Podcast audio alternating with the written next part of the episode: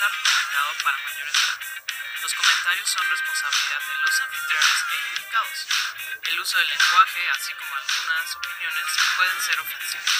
Se recomienda criterio y discreción. Salud, amigos. Salud. Bienvenidos. Salud, salud, salud, salud, salud. Queridísimo Héctor, salud. Bienvenidos a un capítulo más de Actividad del Podcast en un viernes caluroso. No sé cómo esté. Aquí en la Ciudad de México se siente un calor que es seguramente algún nivel del infierno de Dante. Pero bueno, vamos a concentrarnos en las cosas positivas. ¿Cómo están, amigos?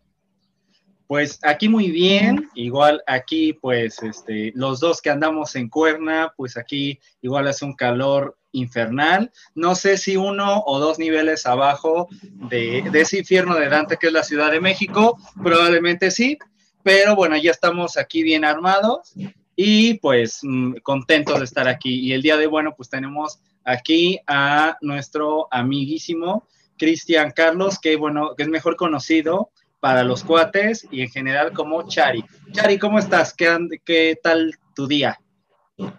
Pues como le comentaba hace ratito a, a, Héctor, yo creo que estoy un nivel arriba de los infiernos, ¿no? Porque aquí en el norte de Cuerna no hace calor, de hecho por eso traigo chamarra, ¿no? Eh, y pues aquí estamos, una chelita que les decía que sabe a viernes y que sabe a vacaciones, ya por fin. para por muchos, supuesto bueno, para muchos, sí. para algunos otros no tanto. Sí, por supuesto que sí. Digo, al menos para los que damos clase, descansamos una semana de nuestros estudiantes, ¿no? Una semanita. Más o menos. Más o menos. Mira, pues yo subí el meme este de, de, profe, no existes, yo estoy de vacaciones, no sé nada, ¿no? Entonces, así yo ando, pues a ver, vamos a ver cuánto me dura el gusto. Esperemos que al menos una semana, al menos una semana. Así es. Yo les deseo, yo les deseo que sí, que no le estén dando lata. Tengan problema, no. Suena medio, medio utópico, pero sí. No queda más que esperar lo mejor siempre. Así es. Muy bien. Pues cuéntanos para empezar ya de lleno con la entrevista, ¿qué carrera y qué posgrado estudiaste? Bueno, eh, primero como ya, ya, ya, me presentaron, soy Cristian Carlos Ramírez y bueno, pues mi, mi travesía por esta, esta experiencia llamada ciencia y llamada posgrados este, pues es la siguiente. Desde que yo estaba más o menos en la secundaria, eh, primero de secundaria, de hecho, que es cuando nos dan la materia de biología, yo recuerdo muy bien una clase en donde nos llevaron por primera vez al laboratorio. En ese momento nos decía la profesora, ok, vamos a ver un epitelio de cebolla. ¿Qué es un epitelio? Sepa, ¿no? Un epitelio de cebolla, pintado. Eh, en el momento en el que agarro el microscopio y observo el epitelio y las células y todo esto, dije, ya, de aquí soy. O sea, yo recuerdo eso. Desde la secundaria yo recuerdo que dije, de aquí soy. Pasaron unas, unas ideas en donde decía, ok, puedo estudiar esta otra cosa, esta otra cosa, pero al final siempre la ciencia, ¿no? Termino la secundaria y entro a, o sea, mi, al bachillerato, que es lo que yo estudié. Y en el bachillerato conocí a una de las profesoras que más les agradezco en el planeta. Y es justamente es una de mis inspiraciones, ¿no? Al final de cuentas, muchas de, los, de las personas de las que nos dedicamos a la enseñanza, tenemos como por ahí una, una que otra joyita que nos, nos dio como la chispita, ¿no?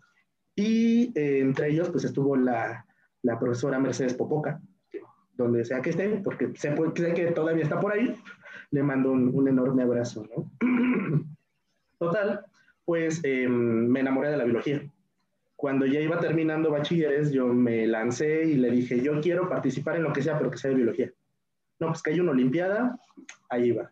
No, pues que hay una olimpiada en tal lugar, ahí va, ¿no? También. Nos quedamos al final de clases, al final de todos los días, este, a las a la una y media salíamos, nos quedamos al final y pues a estudiarle, ¿no? Un rato.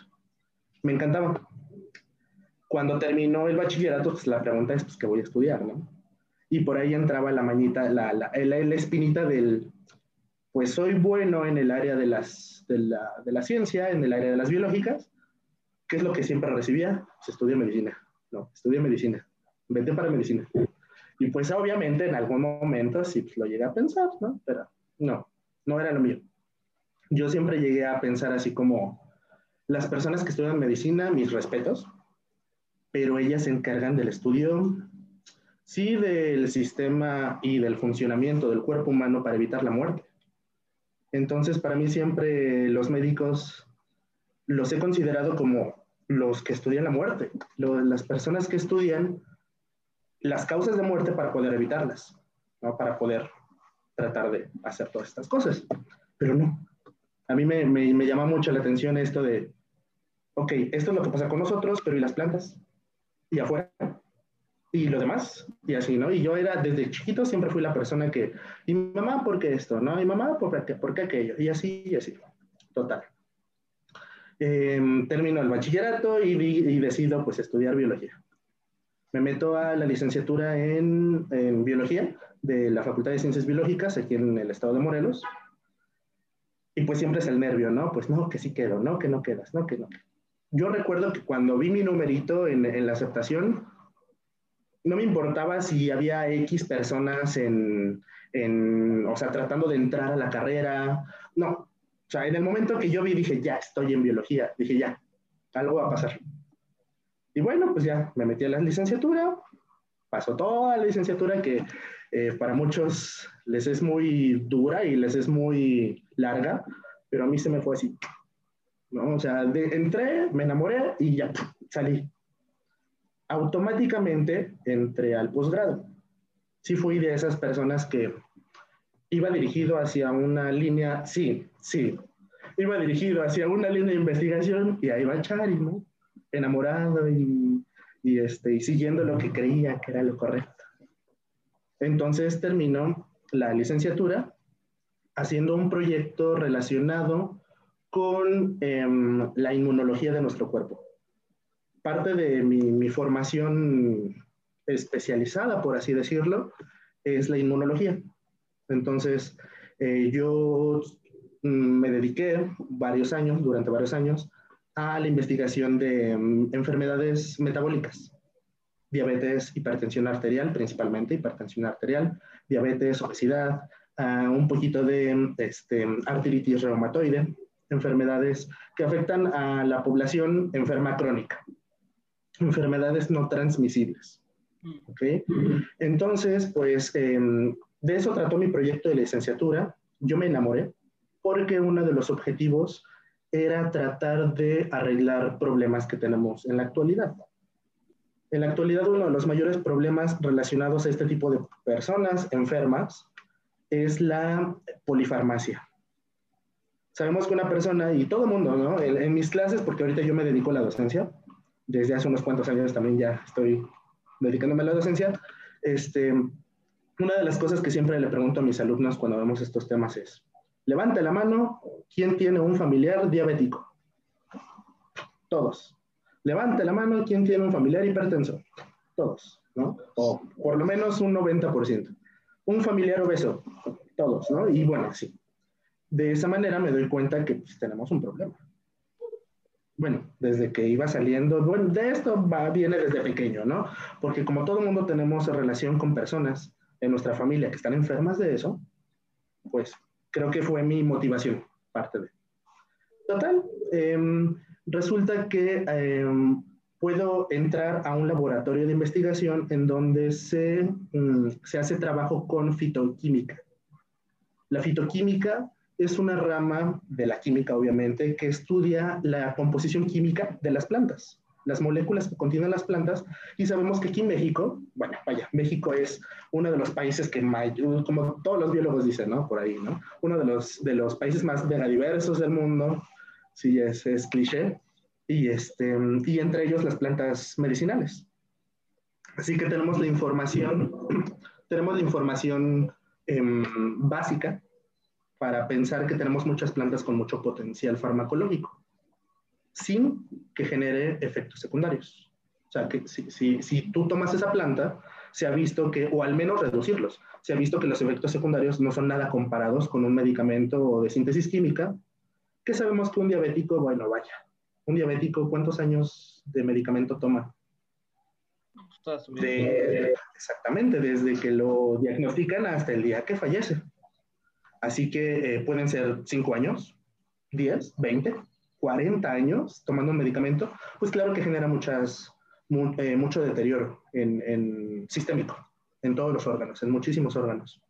En el laboratorio en donde yo estaba, analizábamos y teníamos modelos celulares, eh, llegué a hacer cultivos celulares para poder analizar las diferentes concentraciones de diferentes moléculas de plantas con potencial farmacológico.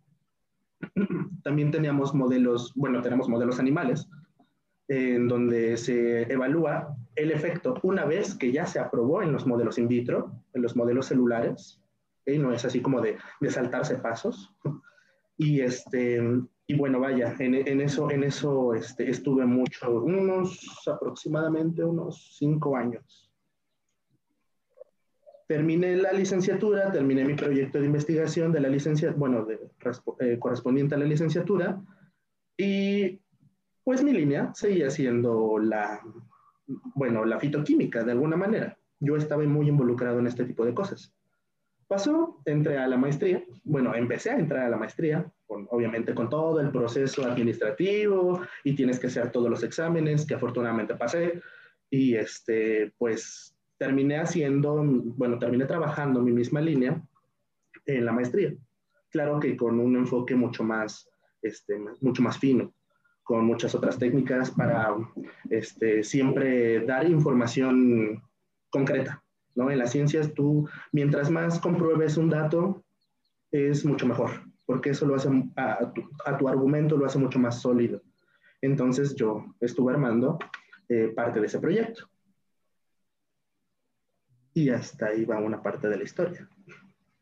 Ok, pues suena bastante bien, o sea, y, o sea, aparte, aquí creo que, por ejemplo, es algo que hemos platicado alguna vez en algún podcast anterior, de cómo hay ciertas, pues, propiedades de algunas plantas, ¿no? Y sobre todo, por ejemplo, pues, esta, esto que, que, hablamos, por ejemplo, de, de, cómo hay ciertos pueblos que, pues, hablaban de ciertas plantas que sirven para ciertas cosas y que, pues, que, pues, que es un conocimiento que, que, que, pues, por mucho tiempo fue muy denostado, pero que está ahí, ¿no? Entonces, yo creo que es bastante pertinente. Oye, y, bueno, ya nos platicaste un poquito, te nos adelantaste un poquito, pero está perfecto.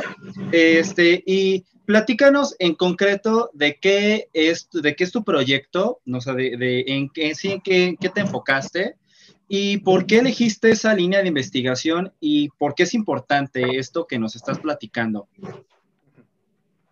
Mira, cuando estaba estudiando la licenciatura, hubo dos materias de las cuales yo me enamoré.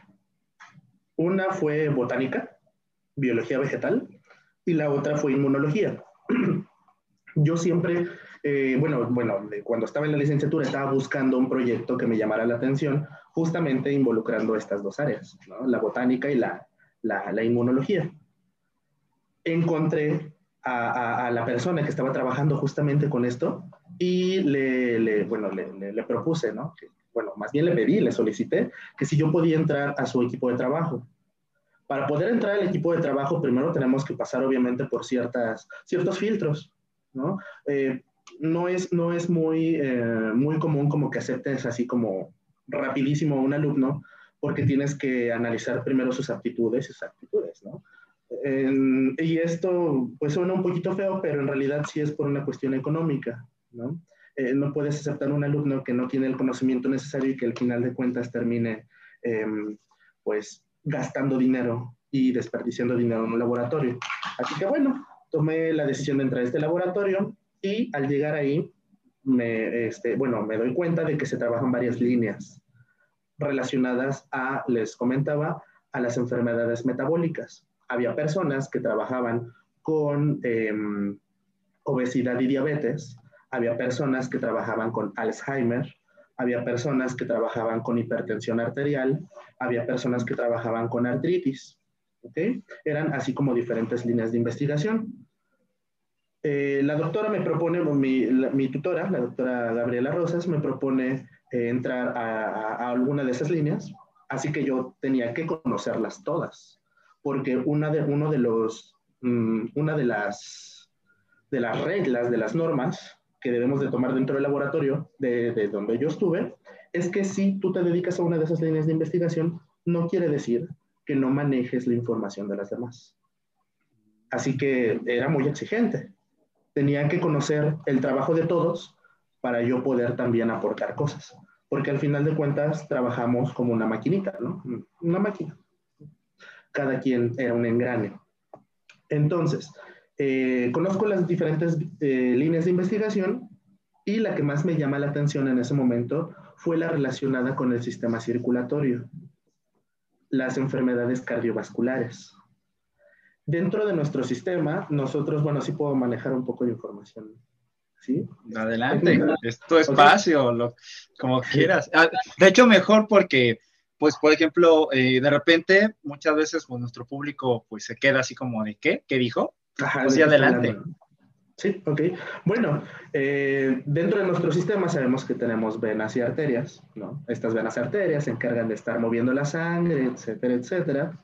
Y eh, uno de los tejidos que conforman estas venas y estas arterias se denomina endotelio. Y este endotelio se daña cuando tenemos muchas, bueno, las, las personas que están enfermas de, por ejemplo, diabetes, hipertensión, obesidad, se enferman del endotelio. Este endotelio se encarga de regular la presión arterial Así que si una persona se enferma de este tejido, probablemente va a tener problemas. Bueno, como yo les comentaba que tengo familia que está enferma de diabetes, de hipertensión y todo esto, claro que me llama la atención con, justamente ese afán, ¿no? De, poder entender qué es lo que está ocurriendo. Es, es, una de las cosas que nos preguntamos y a veces la duda, bueno, al, mí, al menos a mí, la duda en este tipo de cosas me carcome, ¿no? Quiero saber qué es lo que está ocurriendo para poder hacer algo. Así que bueno, em, me meto a la línea de investigación relacionada a enfermedades cardiovasculares y em, es, es por ahí por donde yo me voy. Mi proyecto como tal fue investigar las propiedades encontradas en la raíz de una plantita que queremos mucho aquí en México, que es el chayote. Eh, su nombre eh, científico, Sequium edule. Entonces, resulta que antes de mí, antes de mí ya había, ya había habido otras personas que trabajaban con esta planta. Los resultados obtenidos, vaya, se veían resultados. Podías observar diferencias en, en el estado de salud de los modelos celulares. Bueno, quisiera recordar que primero hacemos experimentos en modelos celulares, en una caja de plástico en donde yo puedo crecer células de, cierto tipo. Eh, por ejemplo, yo utilizaba unas células provenientes de un humano. Yo utilizaba células humanas que eh, son células endoteliales. Estas células que les comentaba que están en, las venas y en las arterias, yo las cultivaba en cajitas, eh, hacía crecer las células y una vez crecido el tejido, yo podía evaluar en este tejido si un extracto si, con estas moléculas generaba un efecto o no es un rollo. El, el, hecho de generar un medicamento significa, por ejemplo, una investigación de por lo menos 15 años. Desde que empiezas hasta que terminas o hasta que tú puedes eh, proponer un medicamento, son investigaciones muy, muy largas. Ahorita lo estamos, eh, estamos eh, observando con, el, con lo del coronavirus, que el proceso de la generación de vacunas está súper acelerado, está muy, muy acelerado en todo el mundo, pero pues es un poco obvio porque los países están invirtiendo una cantidad de dinero enorme, enorme, casi, casi que les están diciendo a los, a los investigadores inmunólogos que están haciendo estas vacunas que no duerman, o sea, cero, cero horas al día, ¿no? Por eso se está acelerando. Pero cuando hablamos de otras cosas, como por ejemplo este tipo de proyectos, el recurso económico no es el mismo. No es el mismo dinero que le van a meter a la vacuna de COVID que el mismo dinero que CONACYT le va a meter a este tipo de proyectos. O sea, sabemos que existen este tipo de proyectos que a lo mejor pasan 10, 15 años y al final se van para abajo por la misma razón. Y bueno, regresando a esto, eh, estuve ahí en esa línea de investigación como cinco años, les decía, en la licenciatura, porque yo entré antes. O sea, yo empecé a hacer mi tesis, entre comillas, empecé a hacer mi tesis un año antes de oficialmente presentarla. O sea, yo ya llevaba un poquito de trabajo adelantado. Entonces, pues allá, allá andaba. ¿Cuál era la otra pregunta, perdón? Eh, ¿Por qué elegiste esta línea de investigación y por qué es importante? Ah, ok, ¿por qué es importante? Bueno, claro.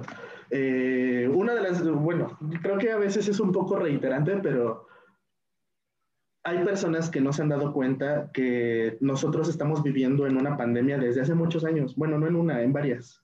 No, no es por ser, eh, no es por ser amarillista, no es por ser así como eh, dar una información muy, muy exuberante, pero es que en realidad las, las, enfermedades cardiovasculares o las enfermedades metabólicas es lo que nos estaba llevando al traste mucho antes del COVID.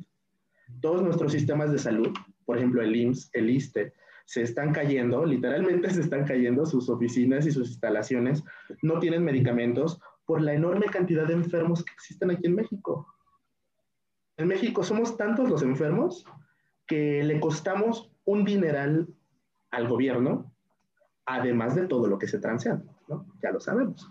Así que, por un lado, por un lado, pues el dinero desaparece, ¿no? Mágicamente. Y por el otro lado, el poquito que queda, pues con trabajo si se invierte en un sistema de salud que ya está bien decaído y que los médicos y que las enfermeras y que todo el personal de salud ya está harto porque no tienen dinero, porque no tienen apoyo, porque los dejan solos, pues es un poco obvio lo que está ocurriendo. Y esto viene desde antes. Digo, es, es un poco, yo, yo, yo lo tomo un poco bueno el hecho de que estemos ahorita como un poco en crisis, porque en, el en los momentos creo que cuando estamos más presionados, es como en el momento en el que, no sé, es como cuando nos dan una cachetada y despertamos, ¿no? Entonces, ahorita el hecho de que tengamos una crisis por la, por la pandemia nos está abriendo los ojos de que, oh, está, eh, no nada más es COVID. Y pues yo, por ejemplo, lo veo, entre comillas, con lo de las etiquetas, ¿no? De nuestros productos, que ya empezaron. Espero que funcione la campaña de la reducción en, la, en el consumo de azúcares. Eso es lo que yo espero, ¿no? Pero es lo que esperamos, pero pues, hay que esperar. Es, bueno, creo que es, es, la, es, es parte de la importancia. La importancia para mí pues es darnos cuenta de que nuestras familias están muriendo. Nuestras familias están muriendo y la causa es esa. Entonces, para mí es la importancia. Muy bien, Chari, me quedé pensando, la verdad es que nunca me han dado una cachetada, no sé, no te podría confirmar o negar. Sí, habría que preguntarle a Jesús, que hasta la otra mejilla puso, o eso dicen, quién sabe, de a saber. No lo sé, pero quedó, quedó claro tu punto, sí, sí, no te preocupes. Pero a veces, a veces creo que no necesitan ser cachetadas como físicas, ¿no? Como que de repente alguien te dice algo y duele como una cachetada, ¿no? O peor. Sí. Totalmente, sí. yo creo que es, es, muy importante, ¿no? También, como dices, ¿no? O sea, de alguna manera, pues nos estamos muriendo, sí, porque pues la, la alimentación que tenemos, el ritmo de vida, la falta como una atención de la salud mental, etcétera, etcétera, está, o sea, todo va minando, ¿no? Creo que estoy muy de acuerdo contigo en que, de alguna manera, o sea, yo, yo añadiría incluso que no nada más es que nos estemos muriendo, o sea, la calidad de vida que estamos teniendo está de la chingada, ¿no? Y en realidad no sé si antes era mejor, porque tal vez creo que eso apela a una cosa nostálgica que, que es inherente al ser humano, pero al menos ahora creo que la calidad de vida que tenemos está muy pinche, muy pinche. Entonces es importante poner Pero, Chari, em, ¿es diferente estudiar este tipo de temas en otros países? Sí, claro. Em, mm, bueno, mi, mi, en mi experiencia personal, en el laboratorio en donde nos encontramos, la principal, la principal diferencia, creo, es el recurso económico. No, no es lo mismo que tú estudies metabolismo en Francia, en el Instituto Pasteur, ¿no? O que estudies, este, no sé, en Texas, que es un, era uno de los laboratorios que, con los que estuvimos en contacto. No, tienen el presupuesto, un presupuesto totalmente diferente al que tenemos aquí. Desde el equipo que utilizamos, o sea, nos hacemos de mañas, ¿no? En el laboratorio para, para, este, pues para sacar los resultados como tal. Sí, sí, sí, es, es, es muy diferente. Em, hemos, bueno, lo, lo, poco que tuvimos contacto con, con, personas que venían del exterior, cuando llegaban aquí, sí, bueno, me, me tocó en una ocasión que en nuestro laboratorio, para algunos experimentos, utilizamos unas, unas puntas, unas puntas que se colocan en las micropipetas. Las micropipetas nos, nos ayudan a tomar cierto volumen líquido, ¿no? 10 microlitros, pues son volúmenes muy pequeños, 10 microlitros o un, un mililitro, medio mililitro. Hay algunos experimentos en donde no es como tan, eh, ¿cómo puedo decirlo? No es tan crítico el utilizar una micropipeta estéril. Sí limpia, claro que sí, pero no estéril.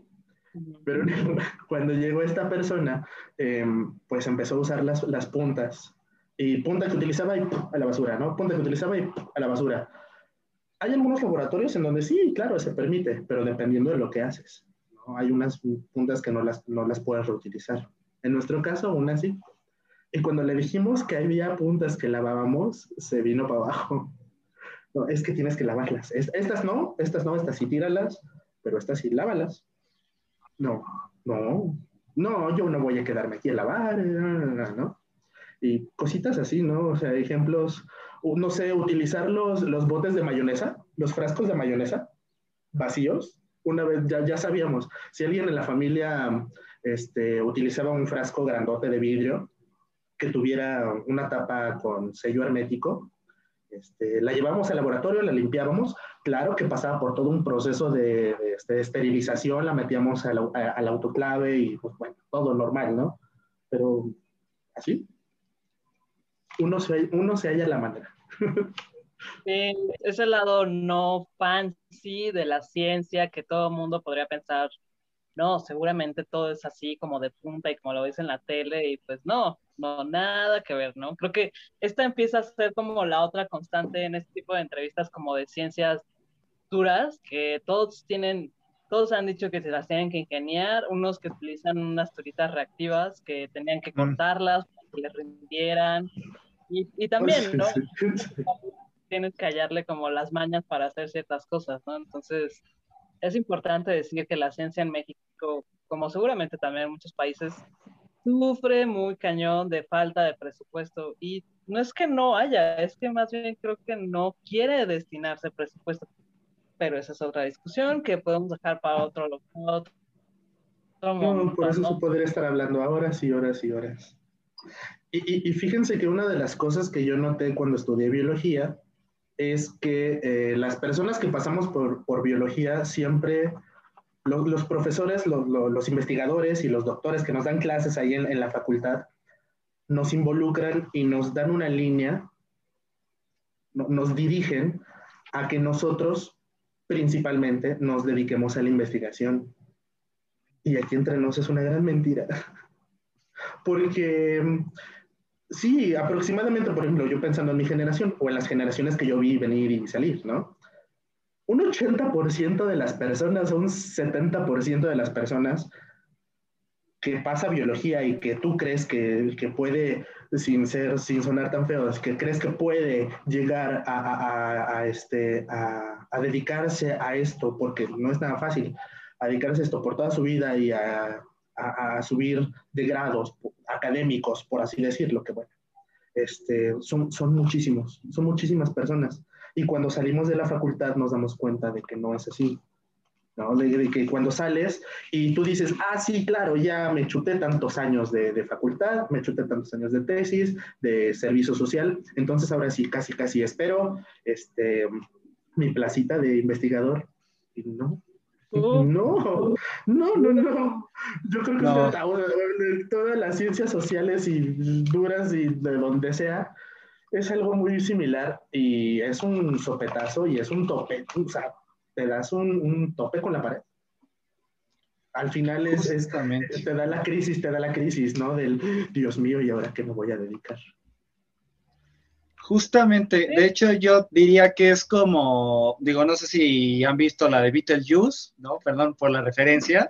Cuando Beetlejuice está, llega a, a esperar el número y saca así el número, ¿no? Algo así, ¿no? Eh, es así cuando esperas tu plaza de investigador, así, igualito, ¿no? Así estamos todos y esperando, aparte, que, uh, perdón la expresión, pero que otro investigador se muera para, para que se recorran los lugares.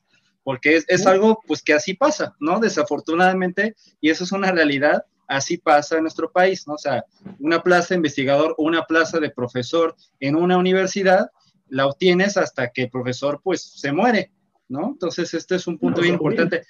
Ah, y a mí me lo dijo un profesor, me dijo, me dijo a mí, yo entré cuando una maestra se enfermó, no sé de qué, yo no supe si vivió o si murió, pero yo me quedé con su lugar y pues ya, o sea, yo no pregunté más, ¿no? Entonces, punto importante.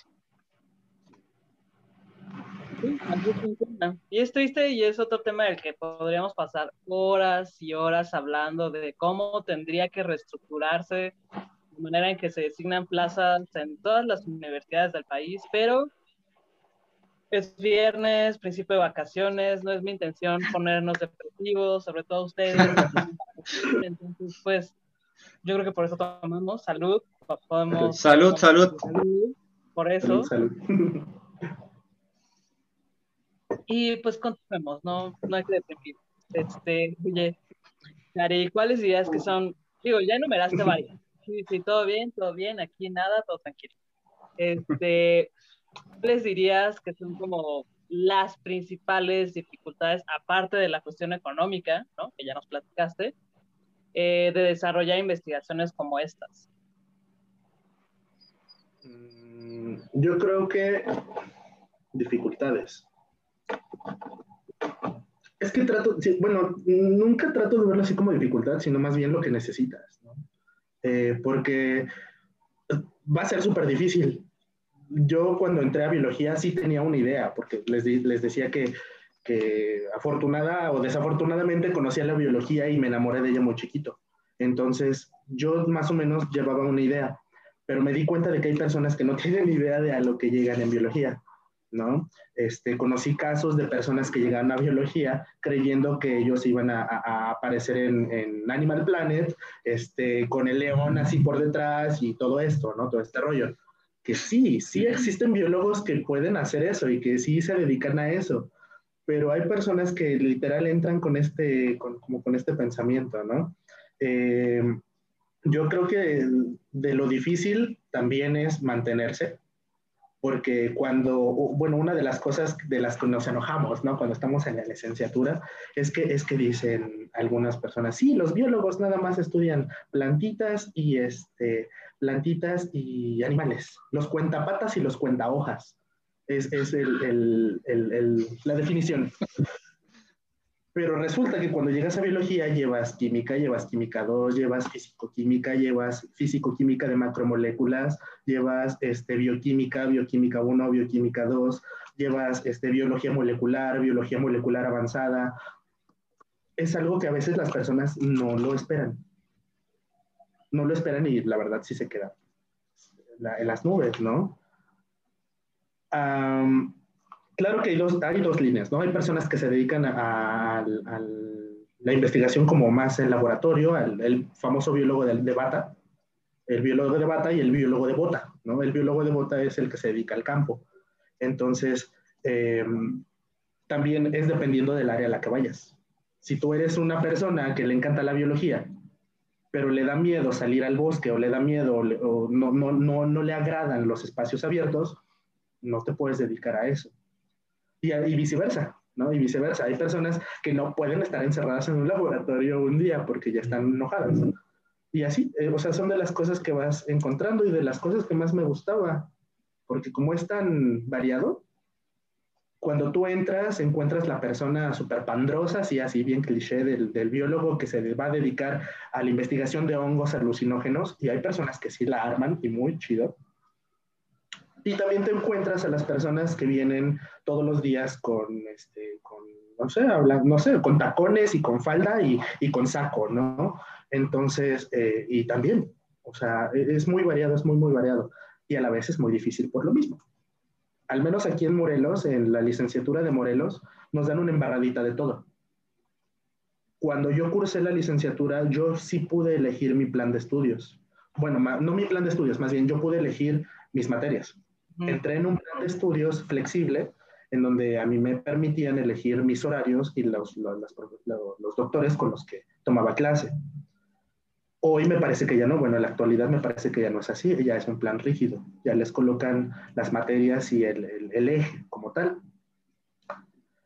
Otra de las cosas difíciles pues, es la titulación. Hay personas que pues, empiezan y nunca acaban, ¿no? Y ahí se quedan. y pues son de las cosas que creo que más veo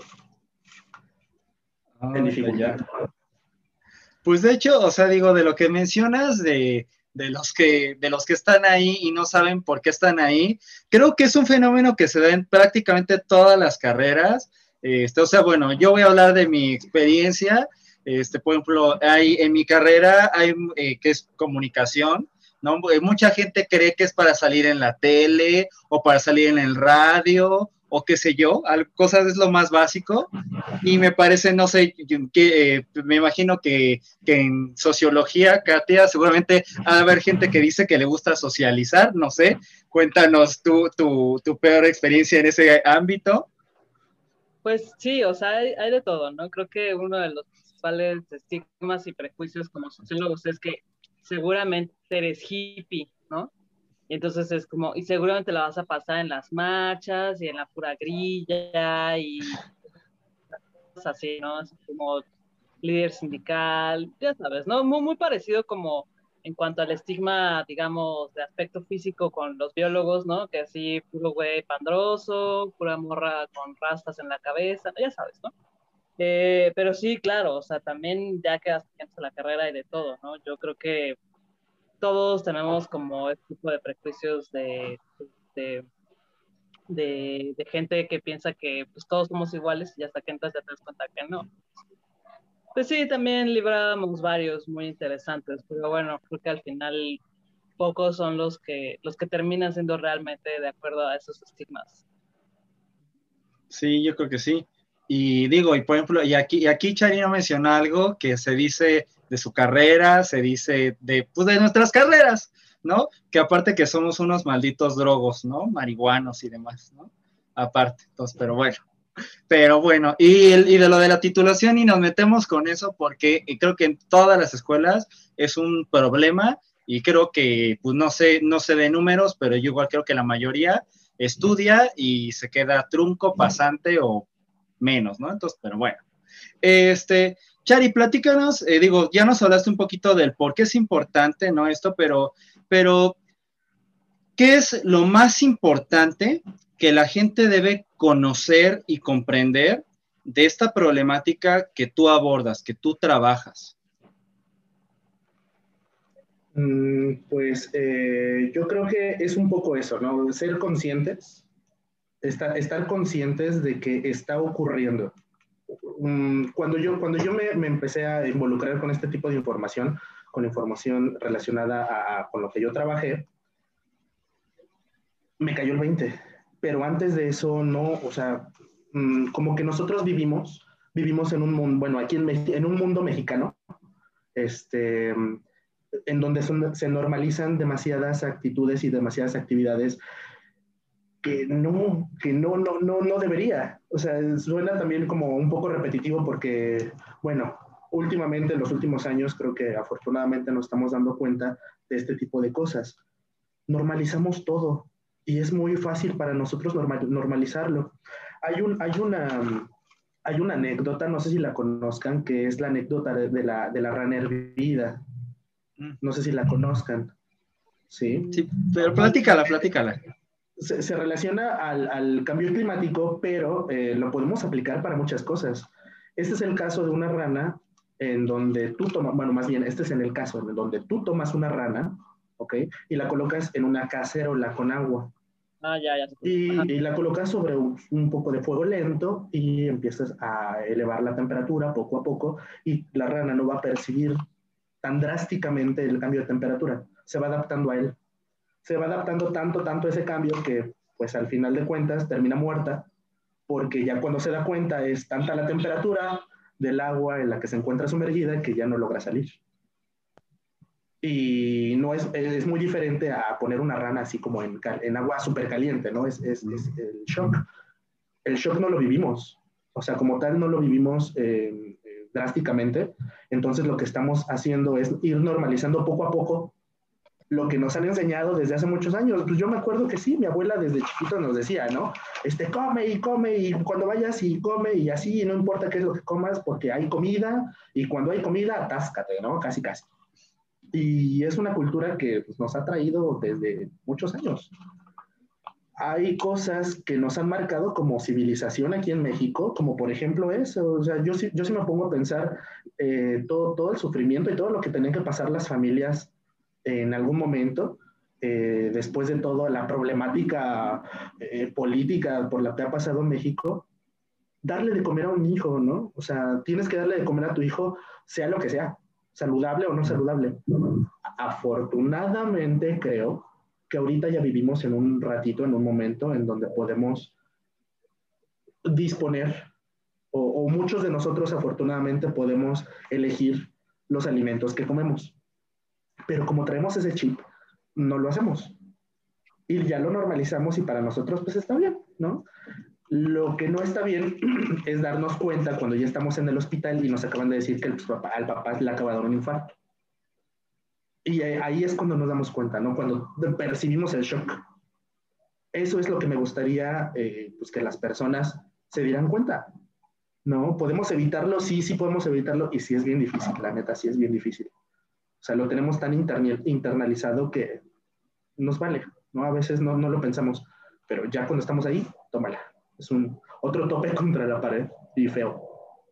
Y es eso, ¿no? O sea, que la gente se sea consciente, que al menos sea consciente. Ok, está pasando esto, pero al menos sé lo que está pasando. Ya si decides hacerlo, si sigues, si, si sigues haciéndolo, ya va a ser tu decisión, pero al menos está consciente. Y es algo de lo que no estamos, las personas no están conscientes. Y yo creo que es un gran problema ese porque hay gente que dice, bueno, yo estoy enfermo, pues de algo me he de morir, ¿no? O ya estoy enfermo, ya estoy tomando medicamento, ya, o sea, me, me vale, ¿no? O sea, tomo medicamento para hipertensión, pues hago esto, tomo para la diabetes, pero me tomo mi coca, ¿no? Entonces, pues es lamentable. Y aún, aún ni así, porque fíjate, uno de los datos que, que este, que, que, puedes encontrar, o sea, si, si, si, lo, lo, buscan, pueden encontrar que al menos los enfermos, de, bueno, los que tienen enfermedades metabólicas, por ejemplo, la hipertensión arterial, de un 100% de enfermos, o sea, pongan ustedes, un 100% de enfermos, aproximadamente el 40% o el 30% lo sabe. O sea, están conscientes de que están enfermos. O sea, primer, en primera instancia, muchos de ellos no saben. Ahora, de los que sí saben, de ese pequeño porcentaje que queda, de los que sí saben, solamente el 10% o el 20% están medicados. A pesar de que muchas personas lo sepan, no se medican por miedo o por X razón, ¿no? Y no solo eso, no queda ahí, sino que de los medicados, de las personas que sí tienen medicinas, es poco el porcentaje de los que están medicados eh, correctamente. O sea, los que sí siguen su, su, terapia como, como debe de ser. Porque muchas personas sí perciben los medicamentos, y sí los tienen, pero no se los toman como debe de ser. Entonces, si se dan cuenta, vamos achicando el porcentaje y al final es preocupante porque del 100%, ¿cuánto nos queda? Que en realidad sí podríamos decir que es una persona que se está cuidando. No, no es así. ¿Qué es lo más grave? Oye, Chari, ¿qué conclusiones has llegado, más o menos, conclusiones generales que, a las que has llegado hasta ahorita después de los años que llevas haciendo investigación?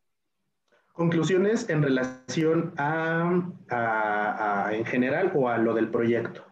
A tu, a tu experiencia, o sí, tu visión en general.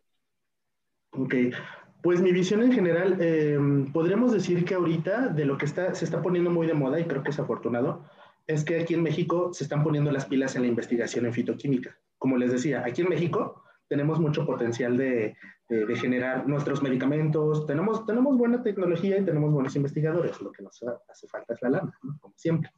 Pero este, eh, digo, lo, lo, que al menos estoy observando es que en México sí hay más personas involucradas en tratar ese tipo de problemas. O sea, evitar ya estar, eh, estar dejando atrás esta medicina obsoleta y tratar de generar medicamentos que sí van a generar efectos secundarios. Pero siempre, eh, en la medicina, siempre es ponerlo en una balanza. ¿no? Este, tú tomas un medicamento, tienes una enfermedad, entonces tu balanza se desequilibra. Bueno, tomas un medicamento, ¿vas a tener efectos secundarios? Sí, pero esos efectos secundarios no son nada comparados a lo que tu enfermedad te va a, generar. Así que en, en, ocasiones es eso. Y es algo que sí he visto aquí, bueno, no solo aquí, sino en varias partes del mundo. Y si México, la neta, se pone las pilas, estamos en una minita de oro porque sabemos que aquí hay muchísimas plantas con potencial farmacológico. En Morelos, aquí en Morelos, en Xochitepec, se encuentra uno de los centros de investigación dedicado a la fitoquímica, que es el CIBIS. Eh, es, es, asociado al Instituto Mexicano del Seguro Social. Está, está, está, involucrado con el Seguro Social y de hecho ellos fueron los que, los que trabajaron, los que hicieron trabajos relacionados a un medicamento que ahorita ya está en, en venta, no sé si lo vi en el, comercial, ¿no? el QG5 que es un medicamento a base de plantas. No sé si se han dado cuenta. Si alguien eh, padece de la, de la, gastritis y compra ese medicamento y observa el ingrediente, va a decir Sidum guayaba. Sidum guayaba es la, el nombre científico de la guayaba. Están haciendo ese medicamento con hojas de guayaba. Y no sé si se acuerdan ustedes, pero ¿cuál es uno de los remedios clásicos de las abuelitas para el dolor de estómago? De hoja de guayaba. Exactamente. Entonces, entonces por, por, ahí, por ahí va, por ahí va el, el, el, la línea, ¿no? Utilizar esa información que nos han dejado y que nos han transmitido nuestros antepasados, literalmente, y darle un, un sentido científico. Porque el té de guayaba, si tú te haces un té de guayaba, claro que te va a ayudar, pero tú no sabes cuánta concentración de X molécula tiene, tú no, te, no sabes, no, está estandarizado. Y es lo que se trata de hacer, una estandarización con plantas que puedan ayudarnos a tratar nuestras enfermedades. Hay plantas anticancerígenas aquí en México, hay plantas este, anti, anti todo, hay y no solo en plantas, también animales y mineral, minerales también utilizan, etc. Ahí es todo un mundo. Wow. Sí justamente, era, eh, y es lo que platicábamos, ¿no? Y, o sea, que ha salido a relucir y que es, o sea, por ejemplo, y que creo que a veces a la gente se le olvida un poco que, pues que muchas de las cosas que nosotros sabemos actualmente, pues vienen originalmente de, de la experiencia, o sea, de esto de prueba y error, ¿no? O sea, o sea de, ay, ¿sabes qué? Le, le di esta planta, no sé qué pasó, pero se curó, se mejoró, y, eso, eso ha venido, o sea, va, ha ido pasando de generación en generación y como bien dices, ¿no? O sea, actualmente pues ya tienen las herramientas para analizar eso, pero en el pasado pues no había herramientas para eso, simplemente decías, ¿sabes qué? Si me tomo este té de hoja de guayaba, pues me siento mejor, ¿no? O si me siento este té de fulanita cosa o me pongo fulana cosa, pues me siento mejor. Entonces, eh, o sea, es, conocimiento que yo creo que es bastante, bastante valioso, ¿no? Algo totalmente empírico, pero por ahí, por ahí, por ejemplo, recuerdo que en una ocasión le comentaba de lo que yo hacía a un conocido, y me decía, pero es que eso es robarle la, la información a nuestras culturas, eso es, eso es utilizar la información sagrada, pero de alguna manera creo que es apoyarla, ¿no? O sea, es, es justamente tomar ese mito, que antes nosotros tomamos de mito porque hay muchos mitos todavía, hay plantas que, siendo sinceros, no funcionan. Hay plantas y, remedios caseros que sí se supone que se usan para esto, pero en el momento en el que los estudias científicamente, o sea, ya bajo un, un esquema de, de, de, método científico, no funciona. Entonces, yo creo que es al revés, ¿no? O sea, tomar esa información y respaldarla y decir, vean, sí estábamos, sí, sí, sí teníamos la razón, ¿no? O sea, por algo nuestros tatarabuelos lo utilizaban y aquí lo estamos demostrando. Pues e, eso se me hace súper padre. Sí, yo también me he topado con estos comentarios que te hacían y me parecen una pendejez total. Pero bueno, oye Chari, este, ¿qué dirías que se necesita para, para dedicarse a estudiar los temas que tú, que tú llevas? Se necesita? Pasión.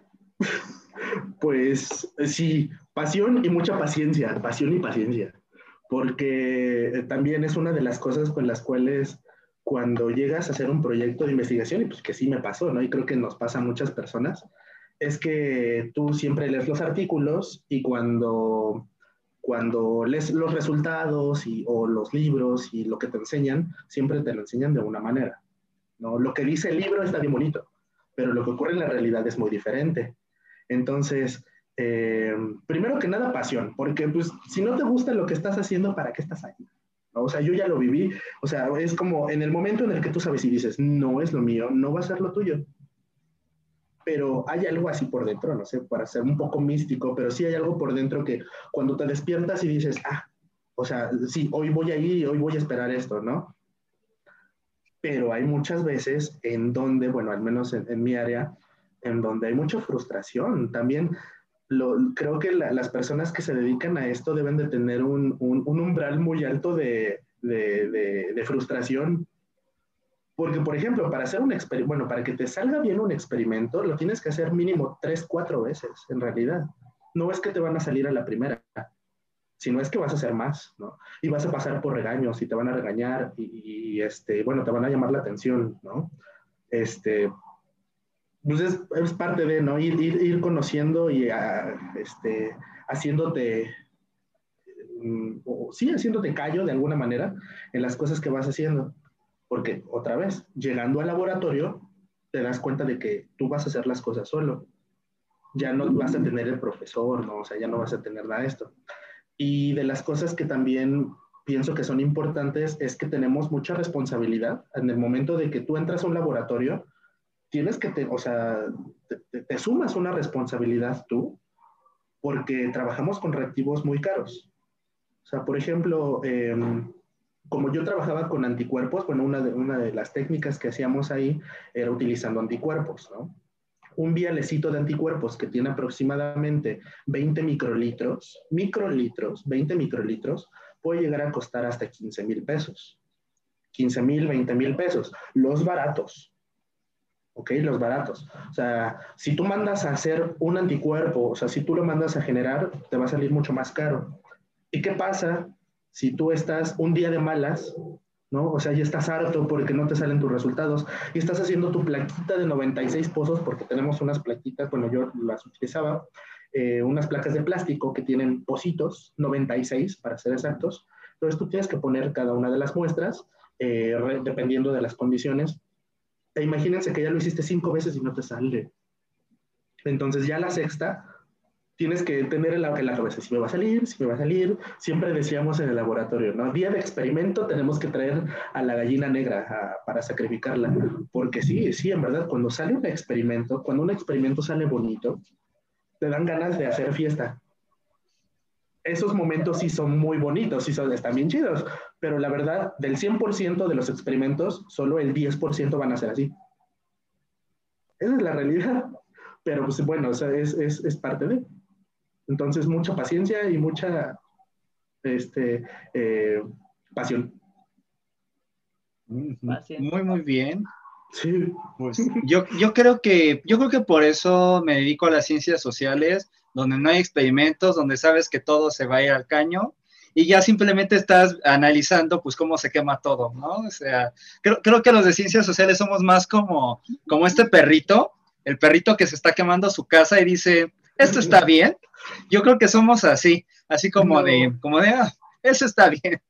No, no, ahí sí, ahí sí estoy en desacuerdo, porque, por ejemplo, bueno, yo, yo personalmente, ¿no? O sea, tenemos, creo que un tipo de, de, cosas adentro diferente de la cabeza.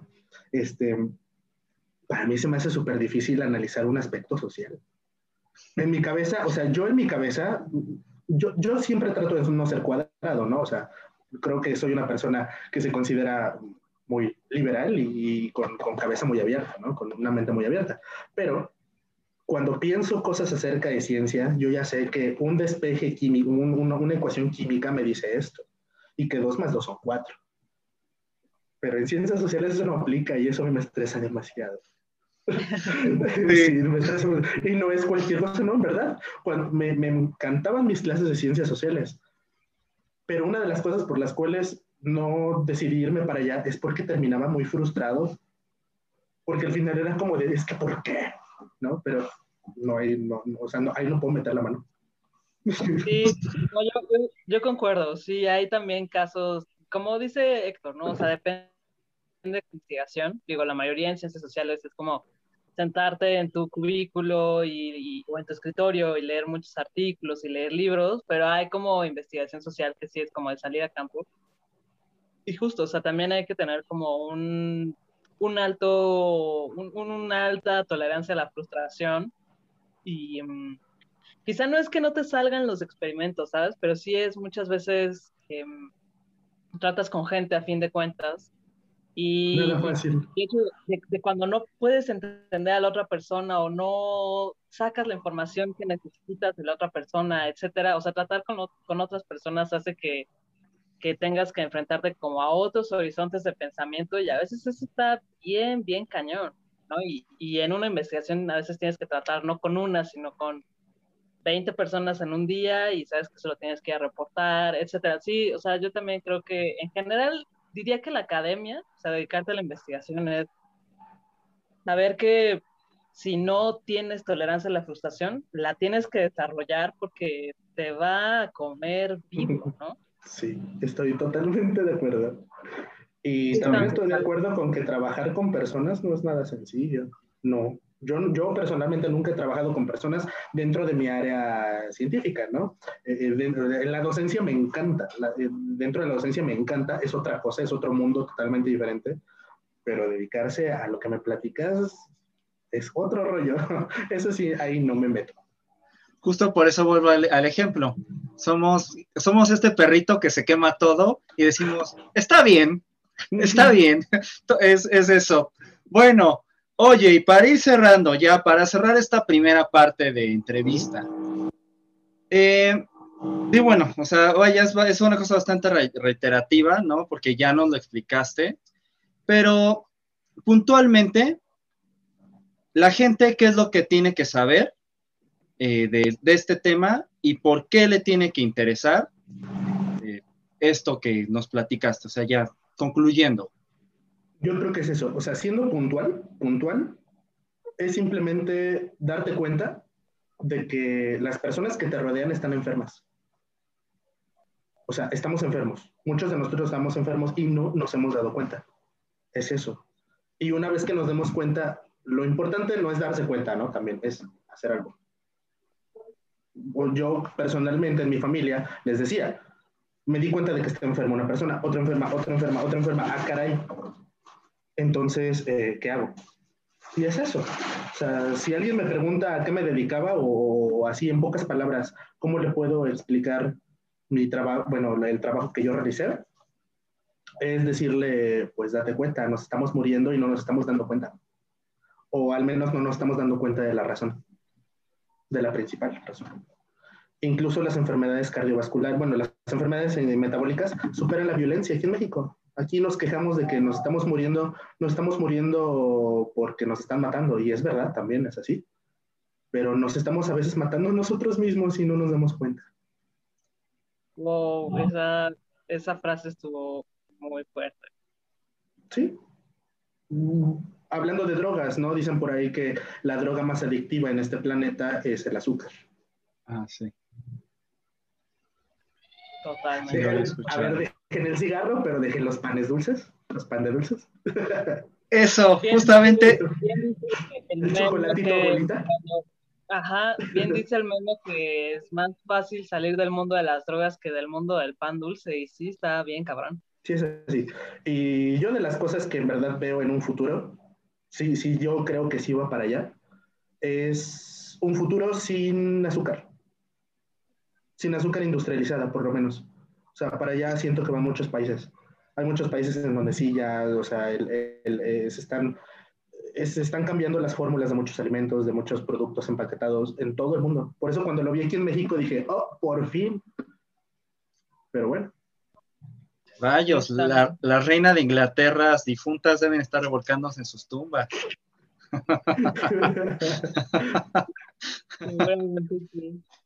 Muy bien, pues creo que con esa última que nos dejaste, Chari, creo que es como perfecta como para dejarla como epitafio de, este, de esta parte de esta entrevista. Y no sé si quieras agregar algo más, Héctor, o tú mismo, Chari. No, nada. Muchísimas gracias, Chari, por acompañarnos esta tarde, por esta primera parte del podcast. Vamos por la segunda. Pero no, muchísimas gracias. Bastante padre esta entrevista. No, pues muchas gracias a ustedes. Es, o sea, es, es en verdad muy padre el, el poder este, expresar y el poder dar a conocer más información. La, la, difusión me encanta y la difusión debe de ser necesaria en todos lados. Salud por eso y pues con eso nos vamos. Muchas gracias amigos, cuídense, ya saben, no malacopen, pásenla bien cuando tomen. Bye bye y salud amigos. Salud.